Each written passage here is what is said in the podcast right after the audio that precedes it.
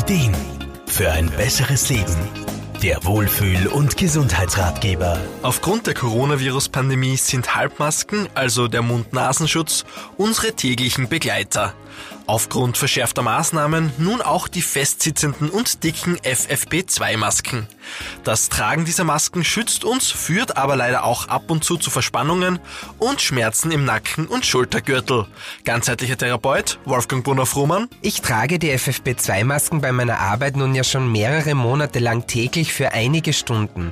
Ich bin natürlich froh, dadurch eine Möglichkeit zu haben, meine Patienten und mich zu schützen, aber natürlich ist es auch anstrengend und wenn die Maske fest sitzt und das soll und muss sie ja, damit sie uns schützt, dann kann das schon auch mal unangenehm werden.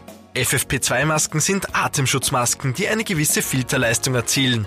Das Kürzel FFP steht dabei für Filtering Face Piece und die Zahl dahinter beschreibt die Filterklasse, sprich wie gut die Filterung und wie gering die Durchlässigkeit von Atemluft ist. Die Klasse FFP2 muss mindestens 92 bis 94 Prozent der Partikel, die in der Luft sind, auffangen. Das ist viel und gelingt aber nur, wenn die Maske wirklich eng am Gesicht aufliegt und keine Luft am Rand durchpfeift. Und genau durch dieses enge Anliegen kommt es bei häufigem und längerem Tragen gerne zu Verspannungen im Nacken und Schultergürtel. Das stimmt und das liegt daran, dass der Zug über die Ohren natürlich weiterläuft.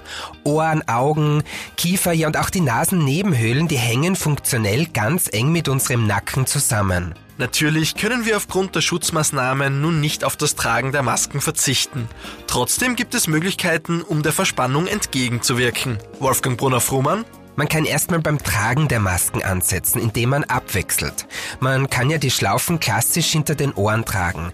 Es gibt aber auch kleine Haken, mit denen man die Schlaufen hinterm Kopf verbinden kann.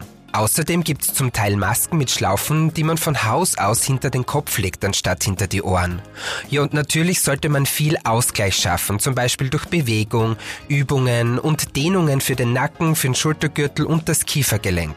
Ja, auch Eigenmassagen tun gut. Masken geben uns in Zeiten der Coronavirus-Pandemie Schutz und wenn wir achtsam damit umgehen und uns immer wieder bewegen und entspannen, dann können wir auch die Nebenerscheinungen besser unter Kontrolle halten. Markus Kropatsch, Serviceredaktion. Der Wohlfühl- und Gesundheitsratgeber.